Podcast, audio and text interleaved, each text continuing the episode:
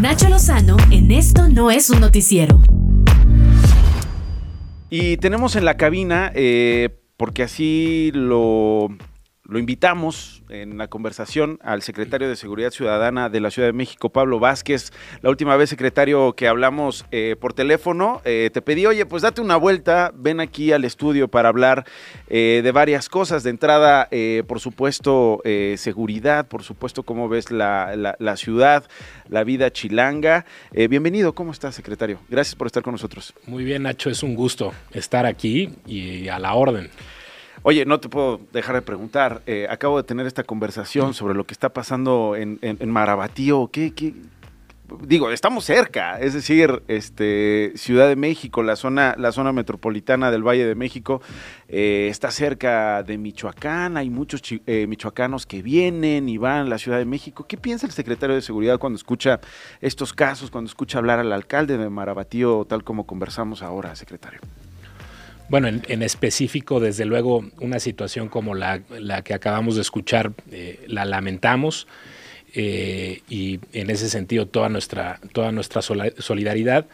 Eh, desde luego, creo que hay cosas por hacer en algunas partes del territorio donde se concentra la violencia, creo que no en todo el territorio, y donde se pueden llevar a cabo ciertas estrategias, desde luego atendiendo a las particularidades de, territorios específicos. ¿no? Creo que no hay recetas paraguas o fórmulas eh, que puedan abarcar la complejidad de todos los fenómenos que vemos en el país, sobre todo en estas zonas donde eh, quizá hay algo de concentración de violencia. ¿Hay riesgo de que eso ocurra en la Ciudad de México?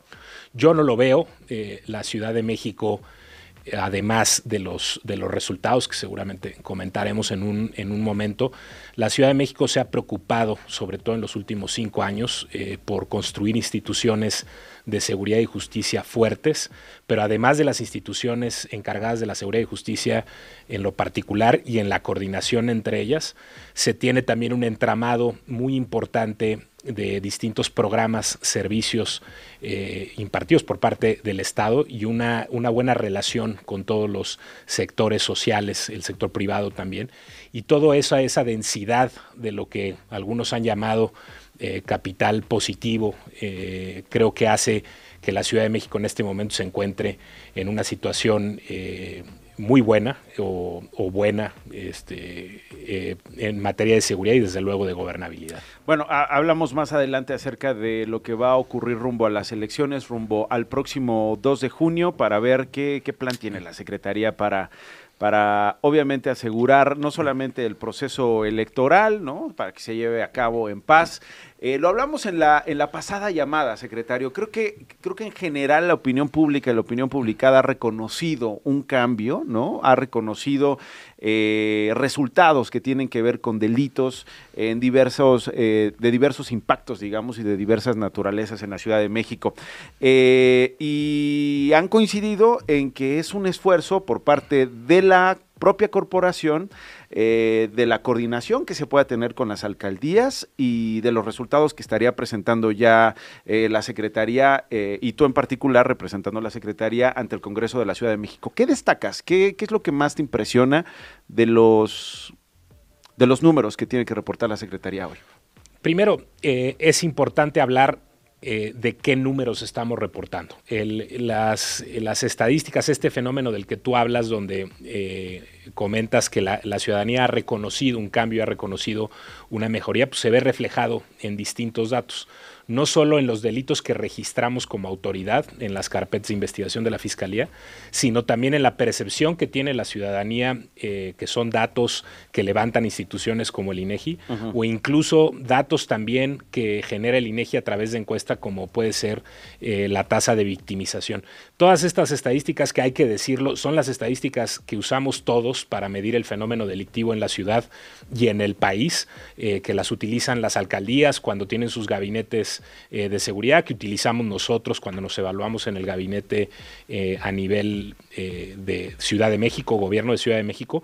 Estas estadísticas que utilizamos todos, con las que nos medimos y, y tenemos la referencia todos, indican que, hay una ruta que va por el buen camino. Y como decimos siempre, no implica eso que estemos satisfechos, no implica desde luego que no haya que seguir trabajando mucho sobre todo. Sí, porque una cosa es la percepción y otro los datos, ¿no? Y, ambos, ambos van bien, este, pero desde luego, a pesar de ello, eh, siempre habrá algo que hacer y algo que hacer eh, para fortalecer o, profundizar los esfuerzos. Destaco algunos datos. El primero tiene que ver con, con el agregado de delitos de alto impacto. Desde el inicio de la administración se estableció un conjunto de delitos, todos ellos tienen la particularidad de que son delitos que afectan mucho a la gente por el nivel de violencia o por el impacto que tienen en su vida diaria, el robo a transeúnte, el robo de vehículo con y sin violencia, el secuestro, la extorsión, la violación, el homicidio. ¿Y cómo es que se han bajado? ¿Cómo diría el secretario que han disminuido esos delitos? Estos delitos han disminuido, eh, primero comparando 2019 contra 2024, tenemos una reducción del 64% en este agregado de delitos. Estamos, ¿Qué se hizo? De acuerdo a, eh, estamos en uno de los niveles más bajos. Creo que eh, lo que se hizo en la ciudad es, eh, se puso en marcha una estrategia muy fuerte, muy sólida, de cuatro ejes, una estrategia que en su momento se diseñó bajo el liderazgo de la doctora Claudia Sheinbaum y que ahora se continúa con el doctor Martí Batres, que parte primero de lo que se ha llamado atención a las causas. Es este reconocimiento de que cualquier problema de seguridad no solamente se reduce a la decisión o a la voluntad de personas específicas, sino que tiene una raíz profunda en las desigualdades y en la exclusión, y que abatir esas desigualdades y abatir esa exclusión es importante para garantizar condiciones de seguridad en el largo plazo. Eh, y luego también viene la estrategia policiaca. Y luego viene la estrategia policiaca, donde se hizo un reforzamiento en dos vías, eh, quizá tres, que son prácticamente los otros tres pilares de la estrategia. La primera es eh, potenciar las capacidades de investigación en la ciudad, de manera señalada, dándole facultades a la policía preventiva de investigar. La policía azul, que todo el mundo conoce en las calles, antes de esta administración no investigaba delitos. Entonces era muy difícil. ¿Y por qué no investigaba? Porque bien, en, en la, no, no está marcado normativamente, eh, no, no, había la ¿Y estaban capacitados para investigar? Y no había necesariamente ah, toda la capacitación para investigar. Entonces acá hay un cambio normativo y una capacitación a los elementos para que investiguen. ¿Y cómo les ha ido con eso? Nos ha ido bien el, eh, con una estrategia, además de enfocar los esfuerzos en la generación de violencia, se han detenido cerca de 150 objetivos prioritarios en la ciudad, personas que tenían un nivel de daño y de generación de violencia importante, se han desarticulado más de 200 eh, células de delictivas y además de estas capacidades de investigación se ha trabajado mucho en fortalecer a la institución y ya lo mencionaba, no solo capacitando sino reclutando mejor, teniendo un mejor régimen disciplinario, cerrando brechas de género, de desigualdad entre hombres y mujeres al interior de la institución. Eso ha fortalecido a esta y también a la Fiscalía. Y algo que ha sido también muy importante es la, coordinación que ha existido entre la Policía Preventiva, la Policía Azul, digamos, y la Fiscalía General de Justicia, eh, eh, sobre todo en esta capacidad de investigación es la que ya procesa, digamos, las detenciones. Es decir, se presentan a los detenidos o las detenidas y se presenta alguna evidencia o alguna, este, eh, algún, algún señalamiento y la fiscalía procesa, digamos, esa detención. Lleva el caso frente a un juez para argumentarle por qué esa persona debe estar en la cárcel o no, debe estar detenida o no, debe tener prisión preventiva o no, que hoy se ha hablado muchísimo. ¿Qué opina el secretario de la Ciudad de México sobre la prisión preventiva? La prisión preventiva, eh, en primer lugar, eh, creo, que, creo que tiene esta dimensión cuando se habla de, prisión preventiva justificada. Si existen los elementos eh, de prueba, una persona con esta medida cautelar se, es, una herramienta puesto desde el punto de vista de la policía que nos permite que la persona no siga cometiendo delitos en tanto lleva a cabo su, su proceso. Entonces, en esa medida es bueno siempre que se acredite la posible vinculación de la persona a la, conducta delictiva. Hay un catálogo, desde luego, de delitos que son particularmente graves, donde eh, esta, esta prisión preventiva no se necesita justificar, así lo marca la ley, y se da de manera oficiosa, es decir, sin que necesariamente tenga que mediar. ¿No se ha abusado de este, de este recurso? El Creo que depende mucho del, caso específico que analices, del sistema, del lugar eh, que analices. Lo cierto es que hay a veces eh, entramados delictivos o personas que generan mucho daño y también eh, el, juzgador siempre o, o el legislador en este caso siempre va a tener el dilema sobre darle más o menos herramientas a la autoridad para poder actuar y creo que eso es lo que se está, se está debatiendo ahorita personalmente creo que tenemos que tender eh, hacia la justificación, eh, en cualquier caso, de la prisión preventiva. Estamos con Pablo Vázquez Camacho, secretario de Seguridad Ciudadana eh, de la capital. Estamos hablando de las estrategias que están teniendo en la Secretaría respecto a los delitos, la baja que han visto y que han observado. homicidio doloso, histórico, secretario. Así es, estamos en esta administración eh, en uno de los niveles en promedio más bajos de homicidios dolosos que se han registrado en la ciudad. Es un delito que tiene muy poca cifra negra, es decir, prácticamente todos los homicidios se contabilizan. Eh, y estamos en un, en un momento eh, particularmente bajo en la incidencia de este delito. En enero del 2024 se registró el cuarto nivel más bajo de toda la administración. alrededor de 2022 se registraron los niveles más bajos. Este, en promedio, en la Ciudad de México estamos teniendo eh, cerca de, dos homicidios diarios, y hay que decirlo, eso en promedio, suena a lo mejor un poco crudo decirlo de esa forma, pero al inicio de la administración se tenían cinco homicidios en promedio diario. Eso quiere decir que el, homicidio ha bajado cerca del 60% en la ciudad. Eh, es, una, es un cambio muy importante y me atrevería a decir para una megalópolis como la Ciudad de México eh, y también para una ciudad de estas dimensiones en América Latina, creo que es un caso excepcional. Eh, ¿Cuántos policías hay en la Ciudad de México? La Ciudad de México tiene un estado de fuerza juntando la policía preventiva con la bancaria industrial y la auxiliar, las que llamamos complementarias, de cerca de 86 mil eh, policías. ¿Es la entidad que tiene más policías en todo el país? es la policía estatal con más policías, sí. ¿Suficiente?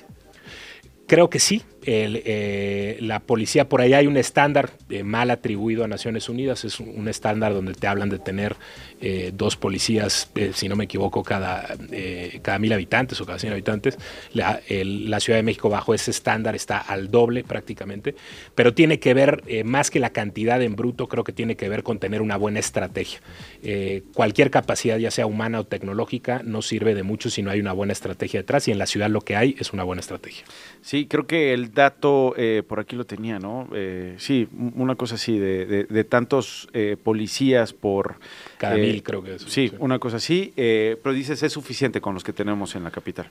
Creo que es justamente la conjunción, insisto, de las dos cosas, tener un buen estado de fuerza, desde luego elementos tecnológicos, pero tener una buena estrategia y que cada elemento de estos que están en la calle tengan la capacitación adecuada.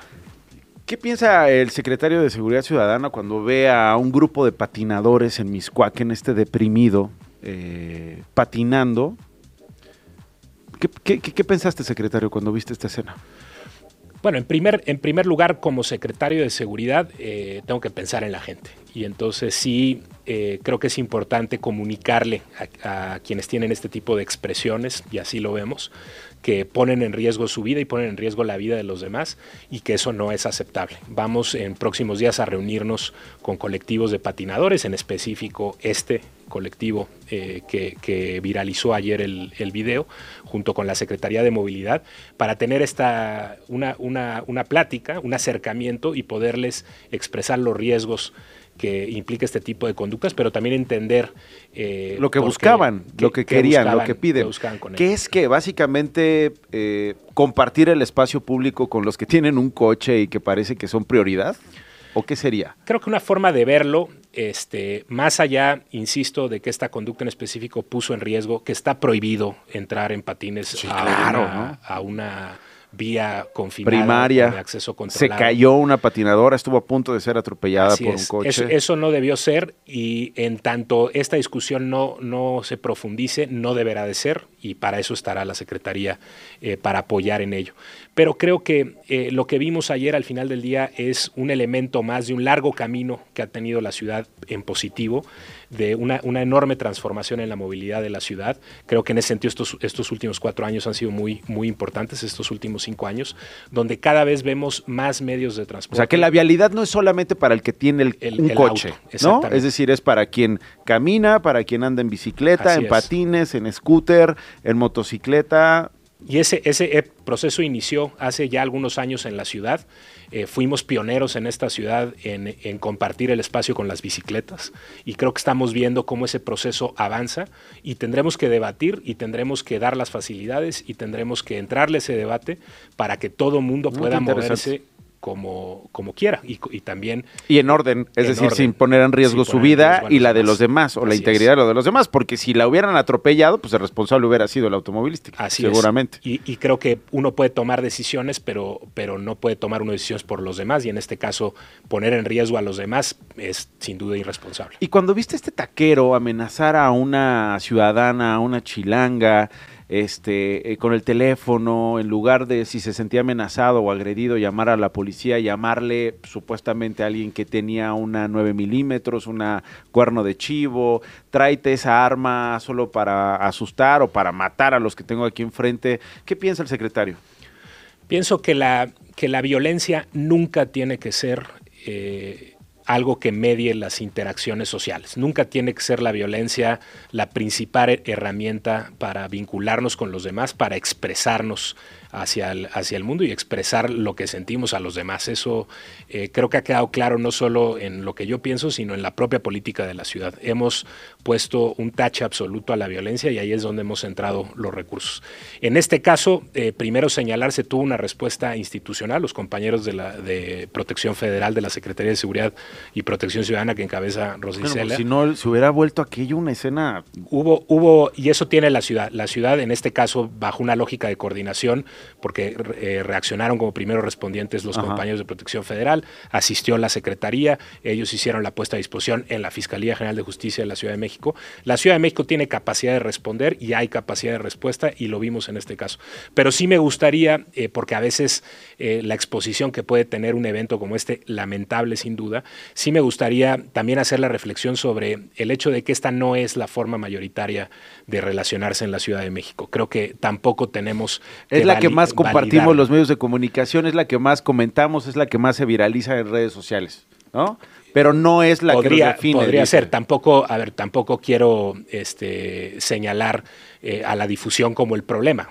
Es una conducta reprobable la gente al viralizarla lo que nos está diciendo al viralizar la conducta es que la reprueba también y creo que en eso nos tenemos, nos tenemos que sumar, pero no caer en pensar que esta conducta es representativa de la forma en la que la gente cohabita en la Ciudad de México. Yo creo que la gente en la Ciudad de México y de ello dan cuenta los resultados, las estadísticas, eh, la propia denuncia que hacen hacia la, hacia, la, hacia la Secretaría de Seguridad Ciudadana, la gente en la Ciudad de México quiere paz y se comporta de esa forma. ¿Cómo te fue en este evento de hace unas horas? es el evento que tuviste hoy tempranito de incorporación de la Ley de Unidad de Género de la Secretaría de Seguridad Ciudadana. ¿Qué es esta Ley de Unidad de Género?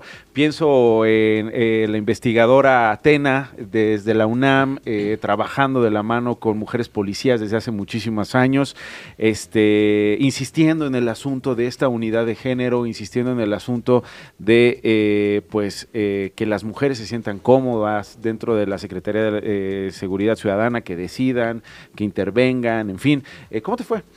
Muy bien, este, acompañé como titular de la Secretaría un esfuerzo que no, eh, que no es mío, es de muchas mujeres al interior de la institución y en este caso en el Congreso eh, de la diputada Ana Francis, que promovió esta iniciativa que ha acompañado la Secretaría, que lo que va a hacer es fortalecer una unidad de género que se creó en 2019 y esta unidad de género parte de una reflexión muy importante. No podemos aspirar a cambiar la forma en la que la policía se comporta con las mujeres afuera de la institución si no volteamos a ver primero hacia el interior de la institución y atendemos el problema de violencia contra la mujer. Que es lo que había dicho Olivia Tena, ¿no? También por años, esta investigadora en la UNAM que le mandamos muchos saludos y, muchos respetos, por supuesto. Y ahora con lo que promueve Ana Francis, que hemos acompañado y ha acompañado la Secretaría eh, con el liderazgo de la subsecretaria Marcela Figueroa, eh, lo que buscamos es primero que esta, que esta unidad de género quede en la ley, es decir, que se institucionalice la presencia de esta unidad eh, y eso creemos que la va a fortalecer mucho. Y después estamos ampliando las capacidades en dos sentidos. Uno, eh, vamos a ampliar sus capacidades de investigación de casos de violencia contra la mujer por razones de género al interior de la institución, su capacidad de involucrarse en los procesos de sanción eh, de esta unidad. Y otra cosa que es muy importante, ya no va a ser solamente una unidad que investiga y sanciona, sino va a ser una unidad encargada de política pública al interior de la Secretaría. Entonces, esta unidad lo que va a hacer es desarrollar la política de género de la Secretaría aspirando a algo que es eh, lo que está en esencia de lo que promovió la diputada Ana, Francis, que es lograr eh, eventualmente la igualdad sustantiva en la Secretaría. Nunca ha habido una secretaria, ¿verdad?, de seguridad en la capital, ¿o sí? No hay, no, hay, no ha habido una, una secretaria y creo que es algo que tenemos que pensar seriamente en la Ciudad de México. Secretario Pablo Vázquez Camacho, secretario de Seguridad Ciudadana de la Ciudad de México, gracias por venir a la cabina. Al contrario, es un eh, un saludo para todos los policías, eh, para todas las policías, por supuesto. Hay eh, buenos elementos y malos elementos, eso lo sabemos, eso usted lo sabe mejor que nadie porque usted o tú, secretario, dirige esa secretaría. Eh, admiración a todos ellos porque al final del día están eh, capacitados, eh, han entregado su vida, su integridad, todas las habilidades para cuidarnos. Así que, y, lo han hecho por décadas. Tienen a ustedes elementos que han trabajado en la Secretaría por décadas, desde antes de que fuera Secretaría y que le cambiemos el nombre, este, los políticos y los medios de comunicación, ellos han estado ahí haciendo el trabajo admirable porque sí, sí, y ahí están los datos, son mayoría esos, así que pues eh, bien por ustedes, bien por nosotros y pues ánimo con los retos que vienen, ¿no? Porque claramente hay eh, áreas de oportunidad, hay eh, cosas que hay que resolver en la, en la Ciudad de México, particularmente en asuntos que tienen que ver con la Secretaría de Seguridad, pero creo que es importante hablarlo, así como usted lo habla o tú lo hablas abiertamente, así que te agradezco muchísimo que hayas venido. Al contrario, muchas gracias por el espacio y decirle Me quedo pensando de esto de los patinadores, ¿eh? Sí, es un, Me quedo pensando es, con esto. es un temazo, más allá desde luego de la, necesidad de, tener un diálogo franco sobre, sobre las implicaciones y los riesgos, creo que tiene que ver con algo más profundo y que la gente sepa que somos muchos y muchas más los buenos, las buenas y que en la Ciudad de México... ¿O muchas? ¿Te gusta eso de muchas? Eh, muchas, muchos, muchas, este, creo que nos permite incluir y, siempre tendremos que tender a incluir. Y, y, sí decirle a la gente, que a los chilangos que nos escuchan, que tienen la mejor policía estatal del país. Gracias, es Pablo Vázquez Camacho. Nacho Lozano en Radio Chilango.